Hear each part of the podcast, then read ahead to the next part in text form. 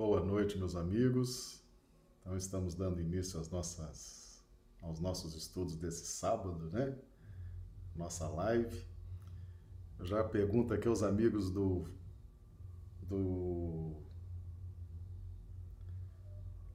do YouTube como é que estão nos recebendo. Os amigos do YouTube, eu já vou cumprimentá-los. Estamos iniciando aí os nossos trabalhos desse sábado, né? Nossa transmissão. Os amigos do chat do YouTube já estão aqui conosco. Vamos aqui então cumprimentá-los. O André Santana, de Macapá, no Amapá.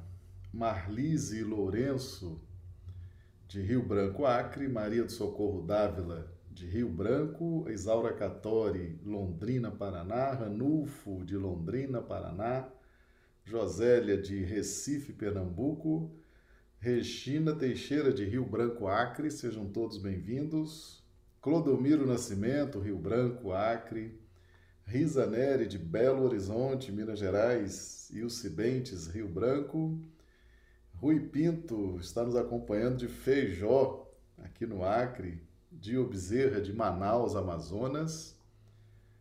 A Josélia já está dando aqui o retorno, né? Que está tudo ok, som e imagem.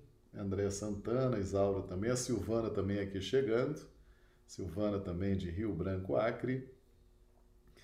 Muito bem, então estamos já aí a pleno vapor, né? Pessoal do Instagram, Aldo Dedemo chegando, a Conceição, Janaína Palhares, Janara Kézia, sejam todos bem-vindos.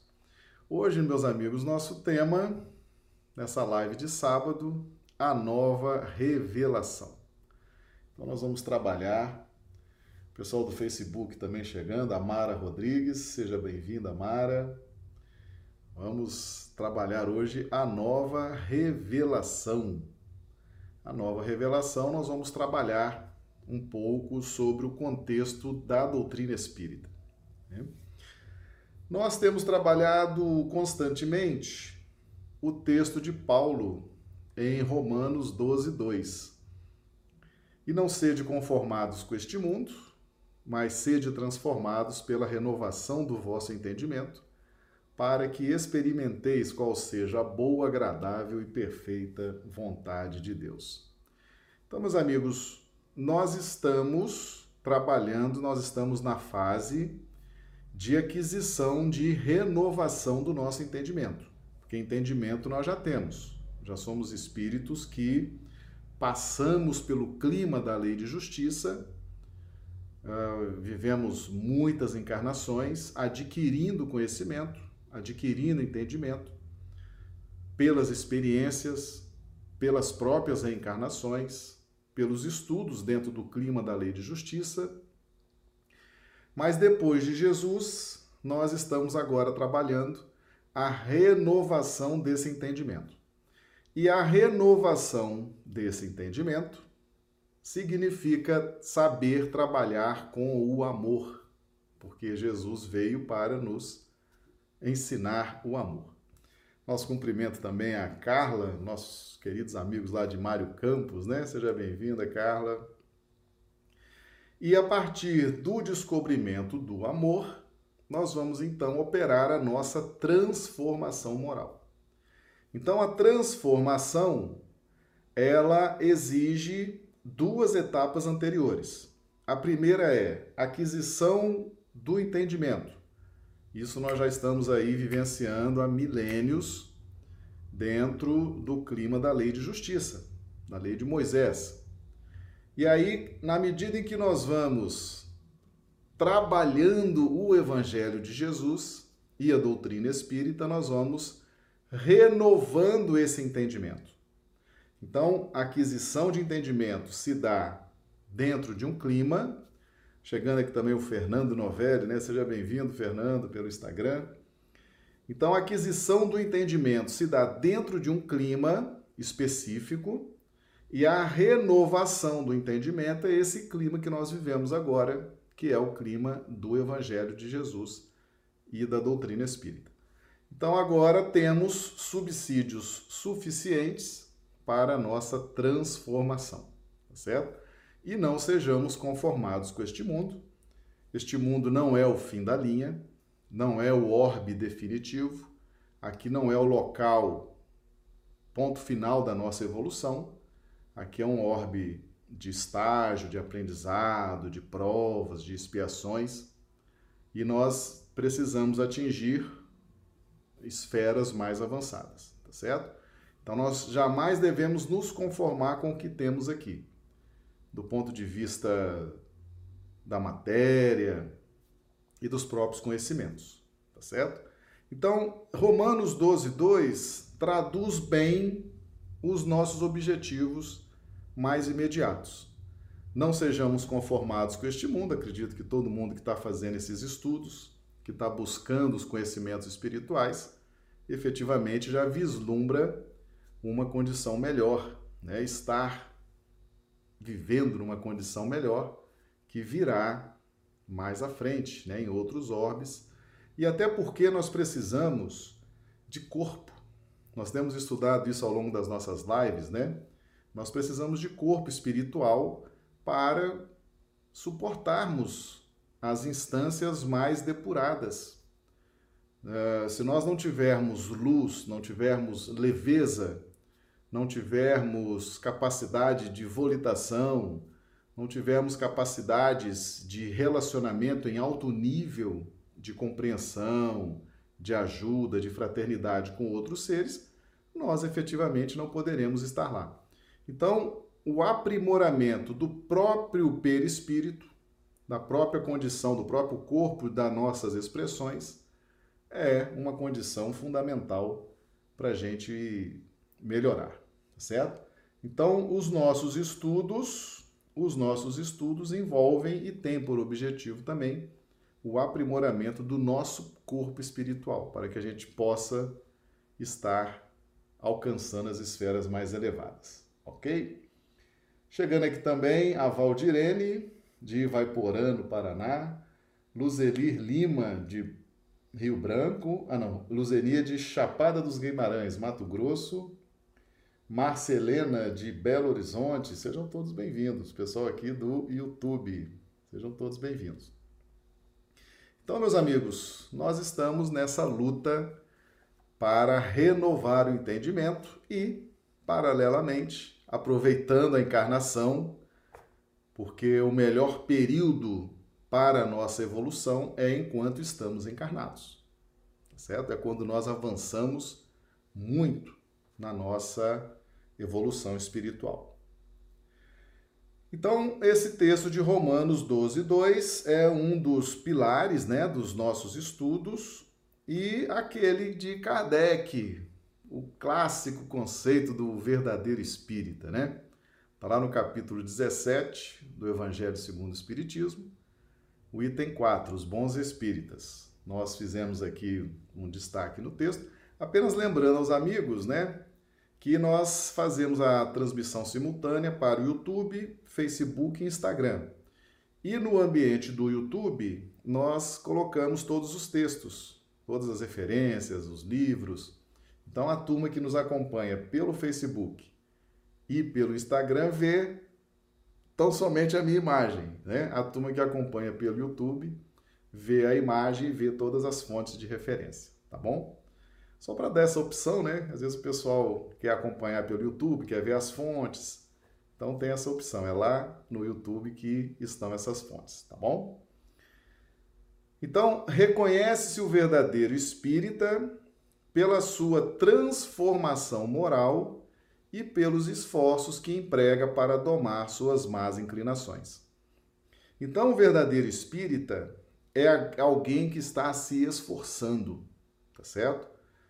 Nós aqui não trabalhamos com santos, não trabalhamos com gente perfeita, né? nós trabalhamos aqui com aqueles esforçados, aqueles que estão lutando para vencer suas más inclinações, aqueles que estão lutando para efetivar a sua transformação moral, e é nessa pauta dos esforços que a espiritualidade vai nos amparar, vai nos ajudar. É claro que a espiritualidade sabe que nós muitas vezes temos dificuldades muito cristalizadas e que não vamos conseguir, de uma hora para outra, efetivar uma transformação moral.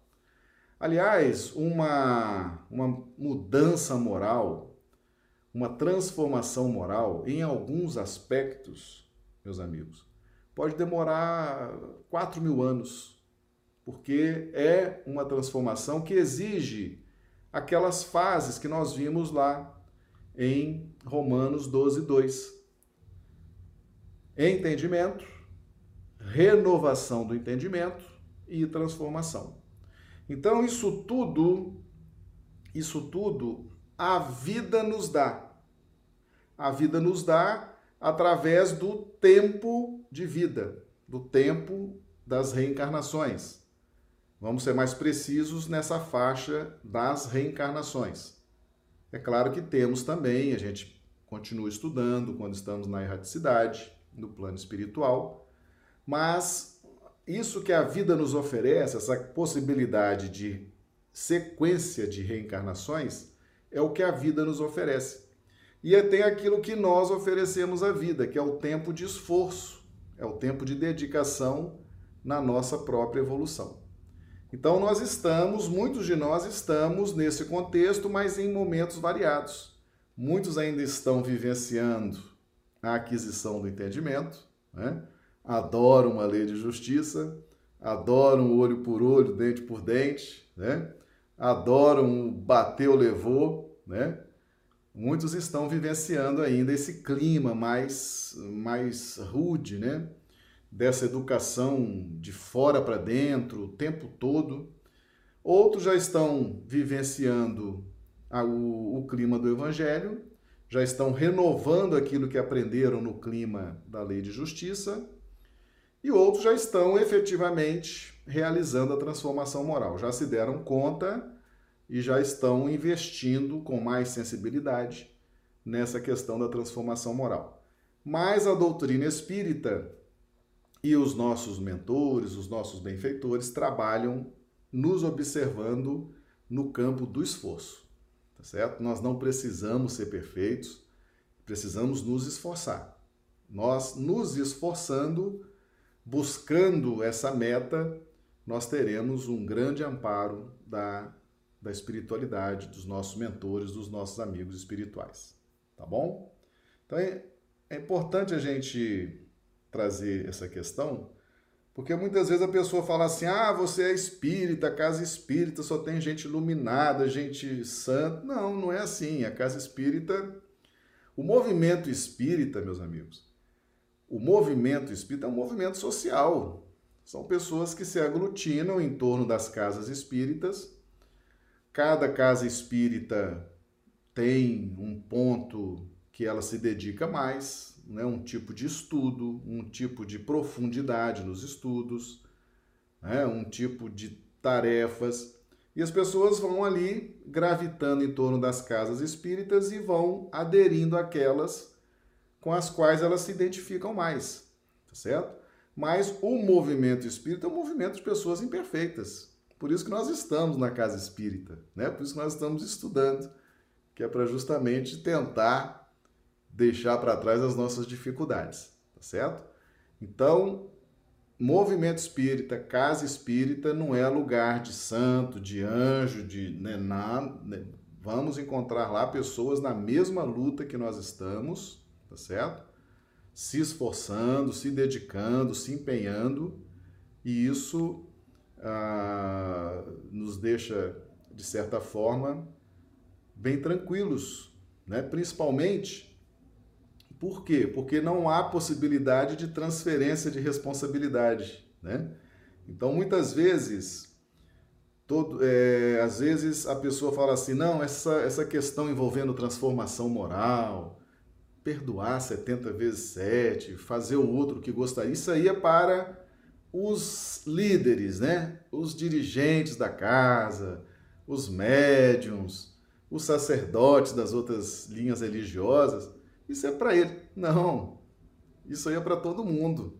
Certo? Isso é para todo mundo. Todos nós que estamos frequentando o ambiente espírita, temos a mesma garra, a mesma responsabilidade nesse sentido de buscar a transformação moral e domar as más inclinações. E muitas vezes os que estão dirigindo têm até mais dificuldade nessa transformação moral, tá certo? Que já, já que estão dirigindo, é porque né, tem mais detalhes aí a trabalhar, não é verdade?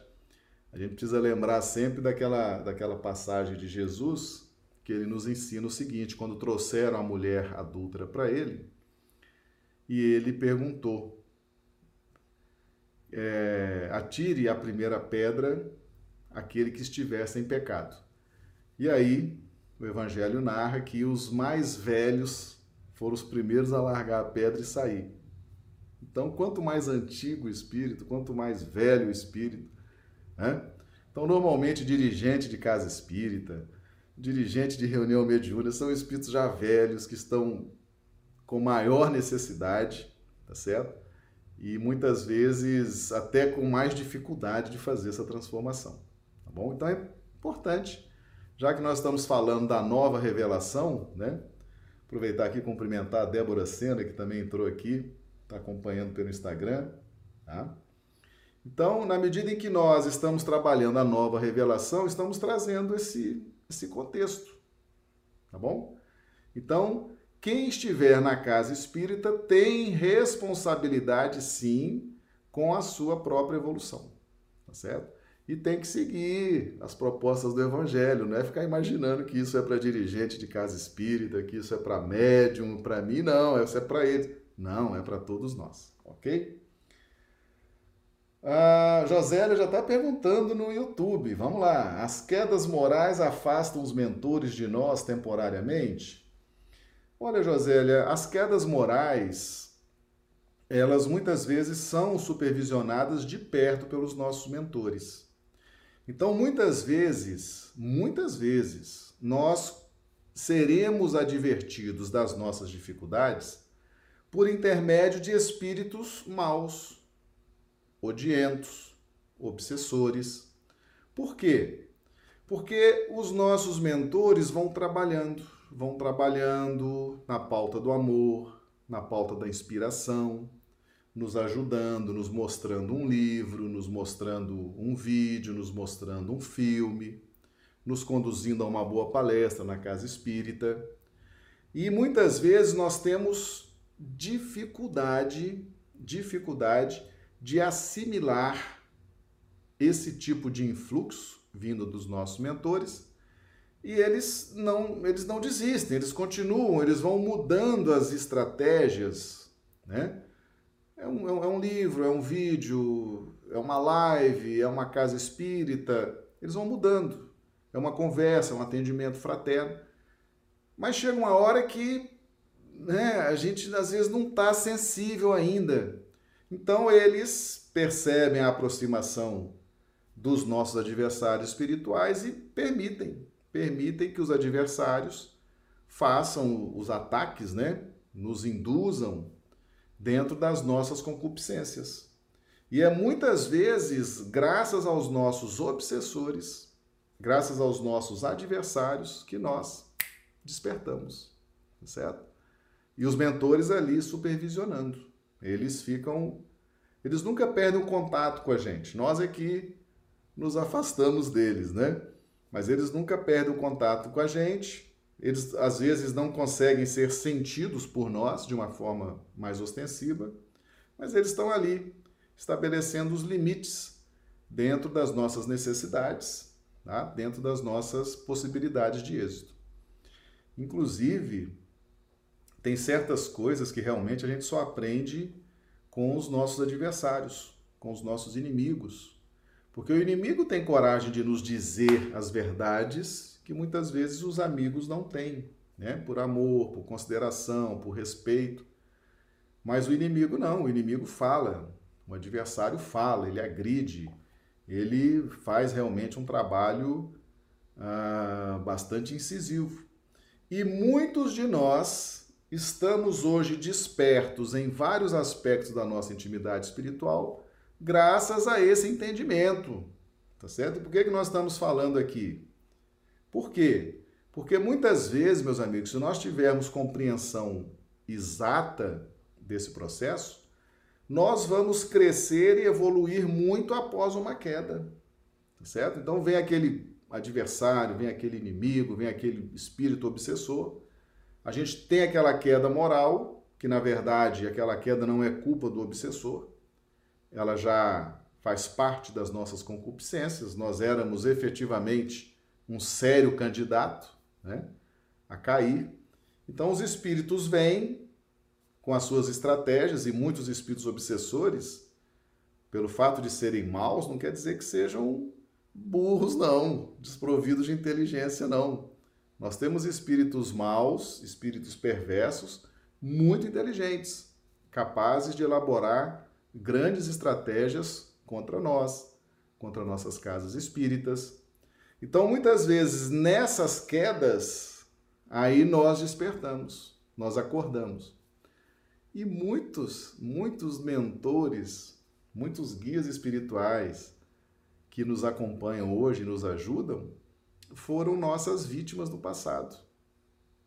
Sabiam disso? Então, muitos vêm nos ajudar. Por quê? Porque nós fomos cruéis, severos, perseguidores, odientos, e eles, aproveitando essa nossa energia, essa nossa persistência em persegui-los, em maltratá-los, em desprezá-los, eles foram despertando as virtudes da humildade, da tolerância, do perdão, certo? E retornam iluminados para o plano espiritual. E aí se dão conta, fala, puxa vida, como que as dificuldades daquela pessoa, né? Aquele coração duro, aquele coração perseguidor, cruel, como que me ajudou a despertar.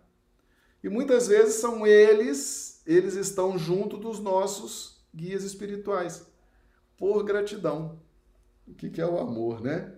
Por gratidão, eles vêm nos ajudar. Porque se não fosse a nossa ação cruel contra eles, eles não teriam despertado. É, Estevão, por exemplo, Estevão foi apedrejado por Paulo. Paulo conduziu pessoalmente, ordenou o apedrejamento de Estevão. Estevão foi um dos primeiros mártires do cristianismo. Nosso cumprimento aqui a Regina Lazzarini, né, de Belo Horizonte. Seja bem-vinda, Regina. Então, Estevão foi um dos primeiros mártires e ele né, cumpriu a sua missão de forma perfeita, lutou pelo cristianismo, falou. Quando ele desencarna, quem foi o mentor de Paulo? Estevão. Jesus chama Estevão e fala: agora você vai orientar, vai guiar, a... vai ser o mentor de Paulo. Né? Então ele fez, ele fez o trabalho dele com muito amor, com muita gratidão. Então, quando nós estamos falando de amor e estamos falando de a nova revelação, e quando nós falamos de nova revelação, é... nós estamos falando de amor. Né? Então a gente vai estudando essas nuances do amor. A Isaura está, no, está nos perguntando: existe diferença entre mentor e guia espiritual? Isaura, via de regra, nós temos espíritos familiares, temos os, os espíritos familiares que, por exemplo, no livro dos médiuns, Kardec traz essa questão dos espíritos familiares. São espíritos que se afinizam conosco, seja pelas nossas boas qualidades ou pelas nossas más qualidades. Então, Kardec definiu no livro dos médiuns esse conceito de espíritos familiares. Já o, o, o, conceito de família espiritual no Evangelho segundo o Espiritismo já é aqueles espíritos que nós estamos aprimorando com eles, na pauta do amor, a nossa relação com eles. Então, são aqueles com quem nós afinizamos, afinidade de sentimentos, afinidade de pensamentos. Tá? Então, essa é a nossa família espiritual, diferente de espíritos familiares. Então, Kardec traz um conceito no livro dos médiuns e no Evangelho segundo o Espiritismo, cada qual dentro de um contexto bem, bem definido. Guia espiritual, mentor espiritual, são espíritos que detêm uma responsabilidade. Eles nos guiam, nos protegem. Eles têm todo o nosso mapa kármico, né? todas as nossas necessidades. Normalmente são espíritos que têm afinidade conosco, que gostam de nós, ou, ou até estão simplesmente cumprindo uma missão. Né? Então, eles estão recebendo uma missão, talvez nem tenham tanto conhecimento conosco, mas têm a missão de nos proteger, de nos guiar. O mentor, o mentor, normalmente é um espírito bom, tá certo? É aquilo que o livro dos médiuns traz. Entrai sempre em sintonia, em prece, pedir sempre o auxílio do seu mentor espiritual. Então, o mentor pelo conceito que a doutrina espírita traz, é no mínimo um espírito bom. Ou seja, já é algo muito, muito relevante, tá certo?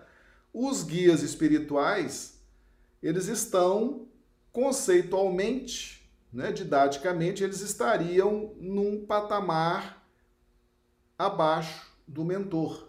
Tá certo? Então, o mentor seria aquele espírito mais graduado, mais evoluído, e que nós vamos ter contato com ele, por exemplo.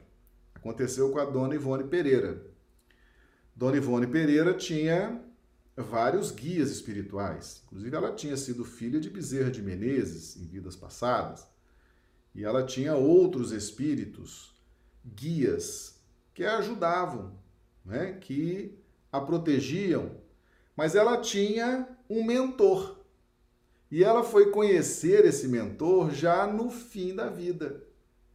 Já depois dela ter passado décadas realizando um trabalho fantástico, né? Com a mediunidade, se evangelizando, se iluminando. Então, no final da vida, já encerrando a sua, a sua encarnação, ela conheceu o mentor, que era um espírito que esse espírito era o mais graduado que a ajudava, né? E orientava também ali os guias espirituais. Então, muitas vezes nós vamos ter contato com o mentor já hum, rapidamente desde o início, né? Por exemplo, Chico Xavier teve um contato depois de alguns anos, né? Alguns pequenos poucos anos que ele começou ali a a psicografar, a trabalhar. Aí surgiu Emmanuel, Emmanuel como mentor do Chico. Né? Ah, mas muitos, muitos de nós vamos ter uma relação mais profunda com o mentor depois de muito tempo de caminhada. Com os guias espirituais, eles estão mais próximos e muitas vezes são esses espíritos familiares, né? A gente tem esse contato mais, mais cotidiano, ok? o Warne também chegando aqui, de, né, de Teresina, Piauí.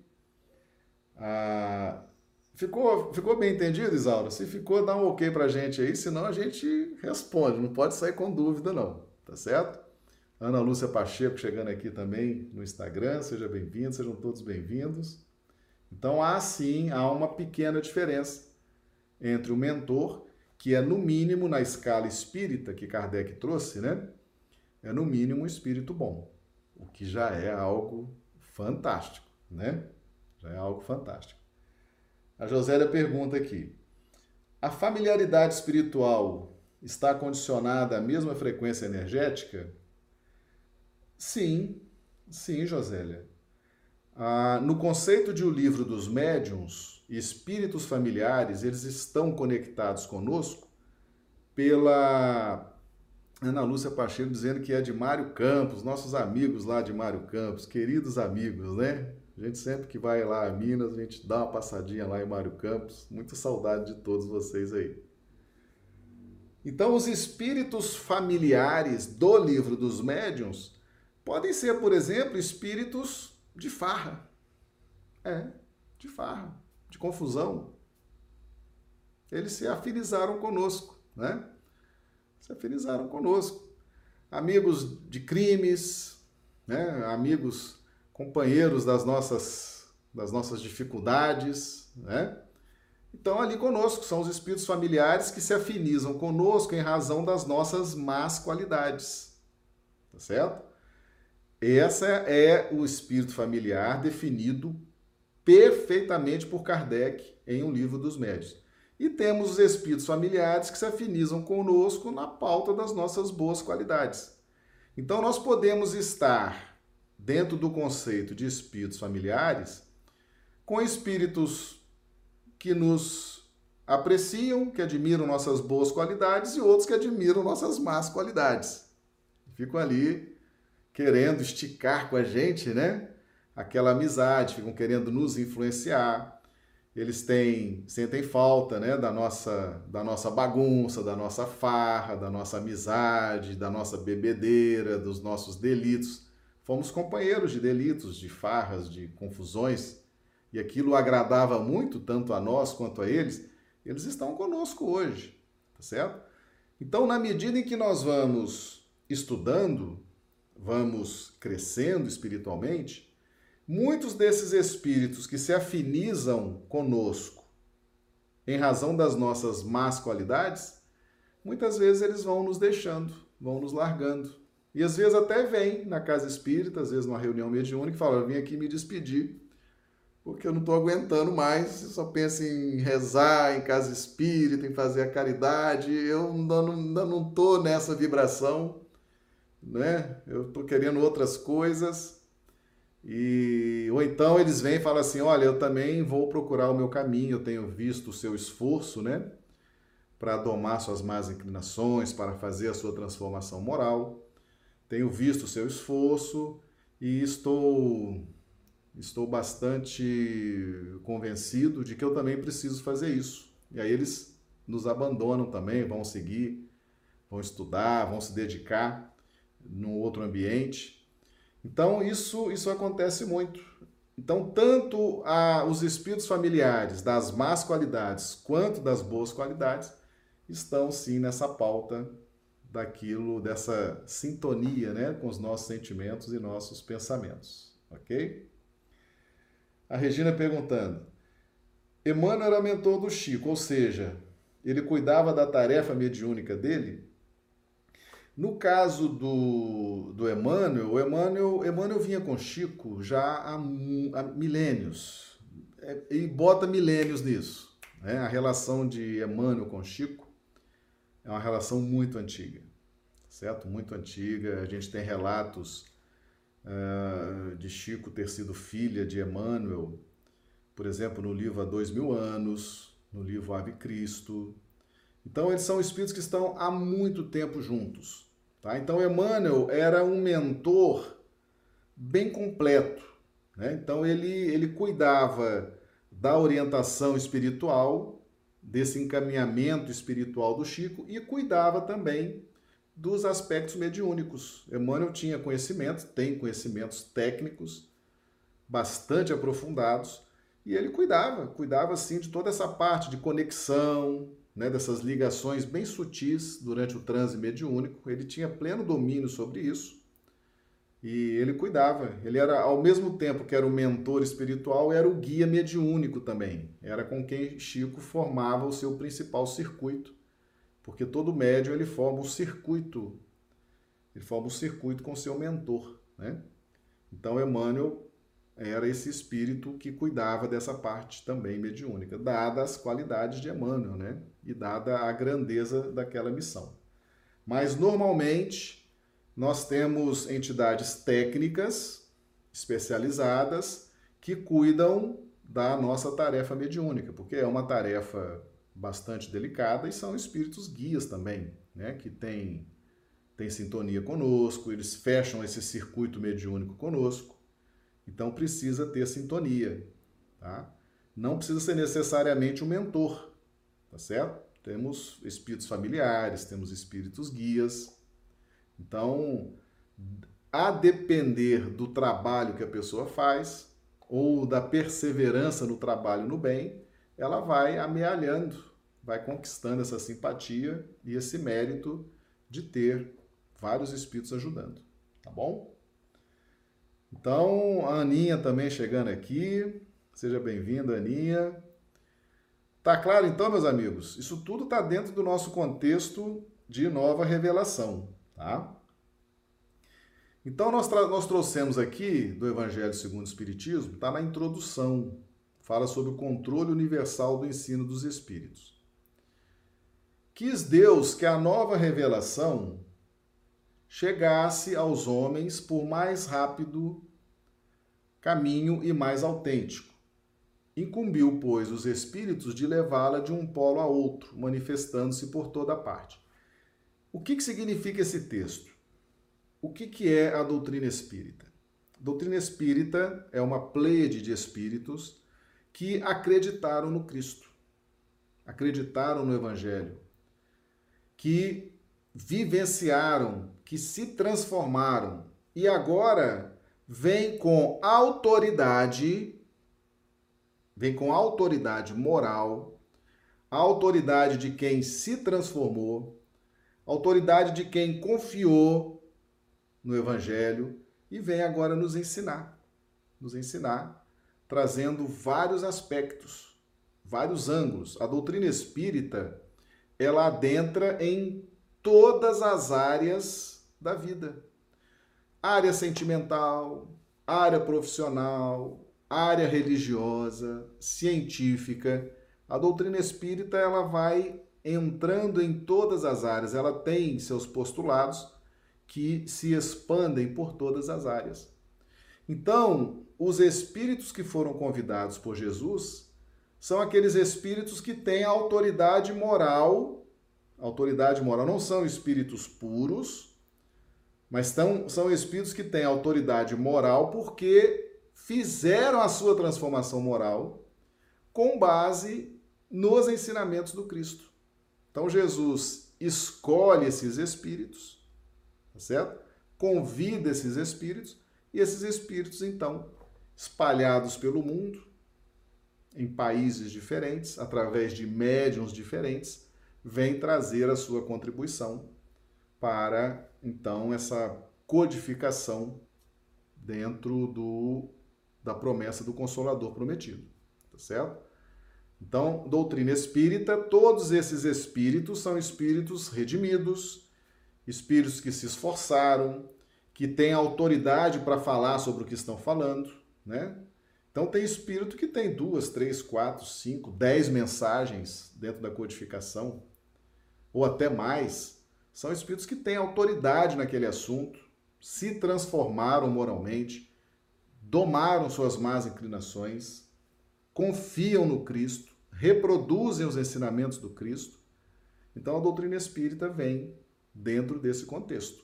Por isso que Jesus supervisiona pessoalmente. Então Jesus teve planos para esses espíritos, os convidou e eles estão aí nos trazendo as suas mensagens na codificação e após a codificação também, nas obras subsidiárias confiáveis, tá certo?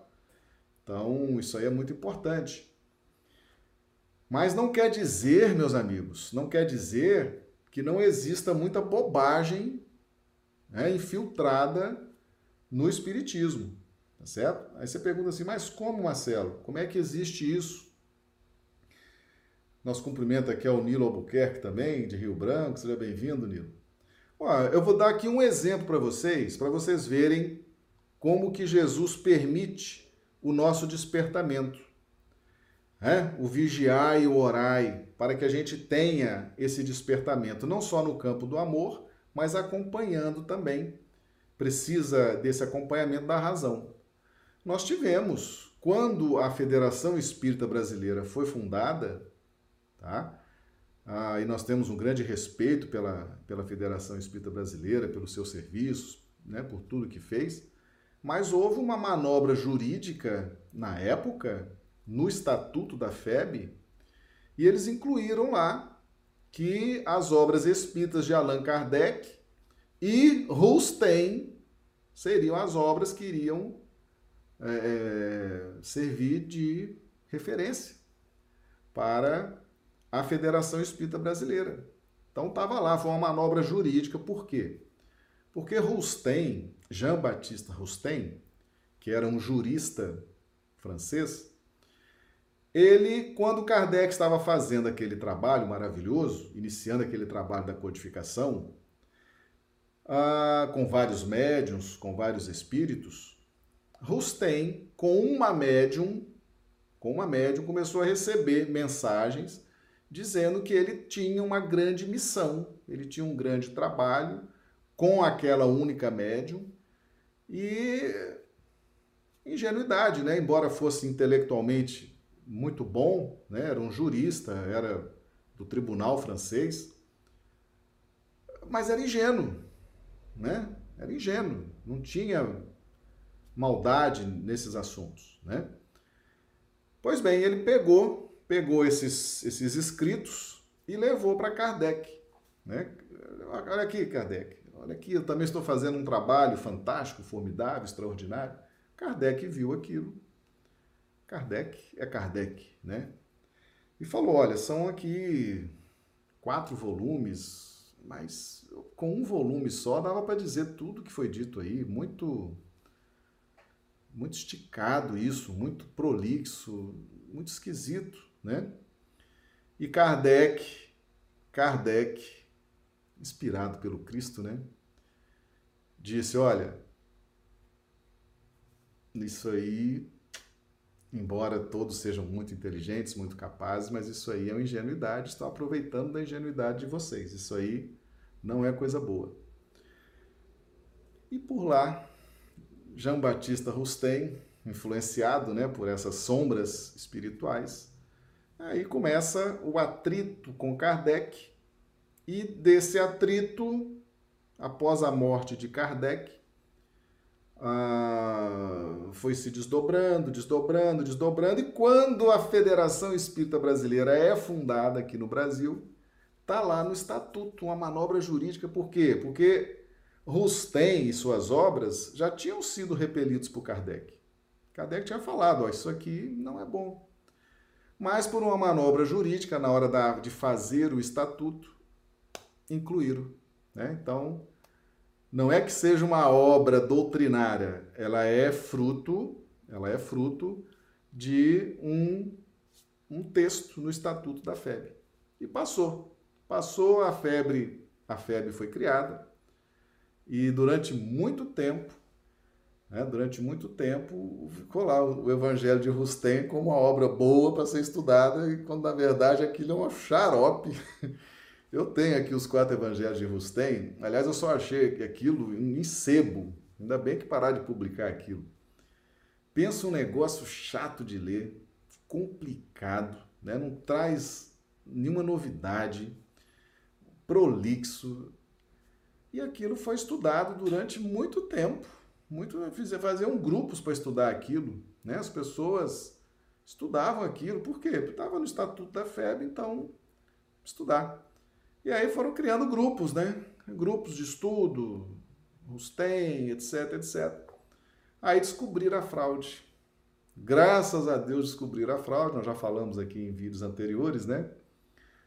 Descobriram a fraude e a FEB, muito dignamente, foi lá e retirou do seu estatuto corrigiu a manobra jurídica da época da fundação, tá certo? Foi todo mundo enganado, né? Aqueles, aquelas pessoas que se reuniram para fundar a Federação Espírita Brasileira, com toda a boa fé daqueles homens e mulheres, fundaram a federação com o melhor dos propósitos, mas passou lá essa manobra jurídica e ficou esse evangelho de Rustem aí, né, sendo estudado aí, pessoal fazendo grupo para estudar isso mas agora foi corrigido. Né? Agora foi corrigido. Então, por que, que nós estamos falando isso? Porque Jesus permitiu que isso acontecesse também. Permitiu. Por quê? Porque é para a gente ser manso como os pombos, mas prudentes como as serpentes. Então, na medida que nós vamos compreendendo, ah, hoje nós, nós falamos aqui sobre, sobre ataques, né? sobre isso aí, isso aí acontece. Jesus permite muitas vezes que uma casa espírita seja atacada, né, que uma federativa seja atacada, que é para o pessoal despertar, o pessoal acordar, tá certo? Esses primeiros momentos, meus amigos, do movimento espírita são momentos de muita aprovação, de muita afirmação, de muito, né, de muito despertamento ainda. Nós teremos um espiritismo mais puro, né, mais codificado, mais evangelizado no aprimoramento dessas gerações. Entende? Então, essas primeiras gerações que estão tendo contato com a doutrina espírita estão padecendo muito. Né? A febre foi um exemplo. Mas graças a Deus corrigiu. Corrigiu, tirou aquilo. E muitas casas espíritas por aí, muitas federativas também passam por isso. Então, no tempo, toda planta que meu pai não semeou será arrancada. Então, no tempo, na medida que as pessoas vão crescendo, vão amadurecendo, vão evoluindo, Jesus vai permitindo que sejam descobertas essas coisas e as pessoas então despertem, né? acordem para essa realidade. Tá certo? Então, isso também faz parte da nova revelação. Então, o amadurecimento espiritual passa também pelo enfrentamento dessas dificuldades. Tá certo? Passa também por esse enfrentamento. Então, a gente traz isso para que todos nós possamos refletir. Às vezes nós estamos sim passando por por um engano, por um, né, por um grande engano, por um médium, por uma casa, por uma federativa. Então, é importante sim estar atento e despertar, tá certo? E ele traz aqui, ele traz aqui acerca dessa questão, nós trouxemos aqui, está lá na introdução do Evangelho segundo o Espiritismo. Os espíritos se comunicam em todos os pontos da terra, a todos os povos, a todas as seitas, a todos os partidos e todos os aceitam. Tá? Kardec, Kardec praticamente inovou. Ele criou, inclusive, termos específicos para a doutrina espírita. Então, médium, mediunidade são termos criados por Kardec. Não existiam esses termos antes. Né? Então, é, quando surge o Espiritismo, Kardec abraça todas as religiões, todas as seitas. E ele diz claramente: o que, eu, o que está sendo feito aqui, essa codificação, esse trabalho, serve para todas as religiões, para todos no mundo inteiro. Não é uma coisa exclusiva. Né? Não é uma coisa de. Não, isso é para todos, serve para todos. Tá certo? Então é o caráter é, mundial, universal. Por quê? Porque o Evangelho é um código universal. E ele sendo explicado detalhadamente, como tem sido explicado pela doutrina espírita, é um código universal. Certo? E qual a vantagem da nova revelação? A nova revelação, meus amigos, ela nos liberta nos liberta das religiões tradicionais. E o que é uma, uma religião tradicional? É aquela que nasce já organizada, hierarquizada, com seus dogmas, tá certo? Então, se você pegar as religiões tradicionais, todas elas são organizadas de uma forma hierárquica. Né? A católica tem o Papa, né, os cardeais, os bispos, os padres. Os evangélicos também tem lá pastor, tem toda uma divisão hierárquica, toda uma organização, e isso são as religiões tradicionais. Existe um sacerdote, existe uma liturgia, existe é, rituais mais complexos, menos complexos, mas existem. Existe alguém que diz né, o que é certo, o que é errado, alguém que vai avaliar, alguém que vai dizer é, diante da hierarquia existente. Na doutrina espírita é diferente. A doutrina espírita ela altera todo esse contexto. Por quê? Porque a doutrina é dos espíritos. Em a doutrina sendo dos espíritos, não faz o menor sentido você criar uma hierarquia sacerdotal numa casa espírita, por exemplo. É? Então tem ali o, a, está na mais alta hierarquia, ele é que diz, ele é que fala. Não, isso não existe, porque a doutrina é dos espíritos. Dos espíritos. Então é o mínimo de organização na casa espírita, o mínimo de formalidade e o máximo de espontaneidade, o máximo de liberdade, o máximo de entrega, de esforço, de dedicação. Então você organiza uma casa espírita de uma forma mínima, tem que ter um estatuto, tem que ter, né, tem que dar a César o que é de César, não é verdade? Então você organiza minimamente, mas não tem essa questão de hierarquia sacerdotal, etc, rituais. Não. É tudo muito simples, porque o que importa na nova revelação é a essência. E a essência precisa de simplicidade. Precisa de ser algo simples, sem imposição, sem domínio, para que haja a espontaneidade. Lembra que Jesus falou muitas vezes, inclusive para os próprios discípulos: Não digam a ninguém que eu sou o Cristo. A gente pensa assim, mas se Jesus encarnou entre nós e fez tudo o que fez, isso era para ser divulgado. Ele mesmo falou para divulgar o Evangelho. Uma coisa é divulgar o Evangelho, outra coisa é impor Jesus. Né? Jesus representa a, essa centelha crística por dentro de nós. Então isso tem que ser descoberto, isso tem que ser espontâneo.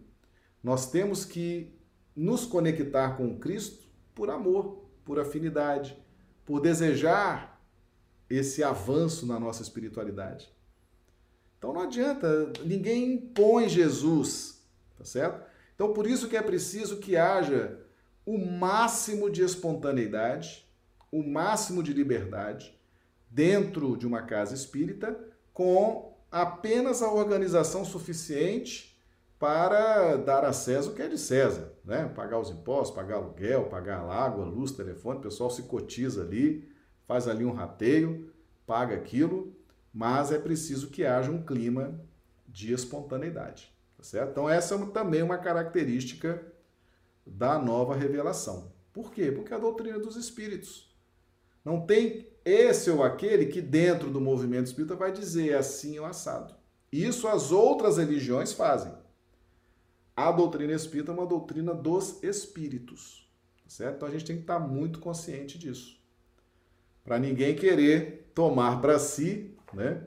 Como o Rustem quis, né? O Rustem quis tomar para si ali a, a questão né, da, da orientação e tal. São coisas das religiões tradicionais, tá certo? Mas toda semente que meu pai não plantar será arrancada. Então é, é importante a gente ter essa visão para a gente caminhar com segurança. É muito bom estar numa religião em que você tem liberdade, em que você pode estudar, você tem liberdade de ver um vídeo, de ver um filme, de frequentar a casa espírita, né, de ler um livro. É muito bom, é muito bom. E ali você vai tirando a dúvida com um, com o outro. Isso é uma liberdade muito grande, tá certo? Hum, é, é, é algo realmente muito, muito importante, tá bom? A Aninha dizendo aqui, muito bem colocada essa questão do movimento espírita, valeu. É isso aí, Aninha. Aninha, nossa amiga aqui, né, foi da Federação Espírita do Acre, agora está na Paraíba, né? Pois é, meus amigos, hoje é a nossa live de sábado, né? Uma live bastante leve, né? Para o pessoal aí ter um fim de semana tranquilo. A gente às vezes vai pesando nos assuntos, nos temas durante a semana. E no sábado a gente tenta dar assim algo bem leve para a turma dar uma respirada, né? Curtir aí o fim de semana. E, e nós estamos chegando já ao final. Estamos chegando ao final. Lembrando que nossas lives acontecem todos os dias, de segunda a sábado, de sempre às 21h30, horário de Brasília, e 19h30, horário do Acre. E no sábado a gente entra mais cedo. Sábado a gente entra 20 horas, horário de Brasília, 18 horas, horário do Acre, tá certo? E domingo não temos a live. Então, é isso por hoje. Que todos tenhamos aí um excelente final de semana. Que Jesus nos abençoe, que tenhamos aí uma noite reparadora das nossas energias, né? um sono reparador. E vamos nos encontrando aí ao longo da próxima semana, tá bom? Um grande abraço a todos, que Jesus nos abençoe e até segunda-feira. Muito obrigado.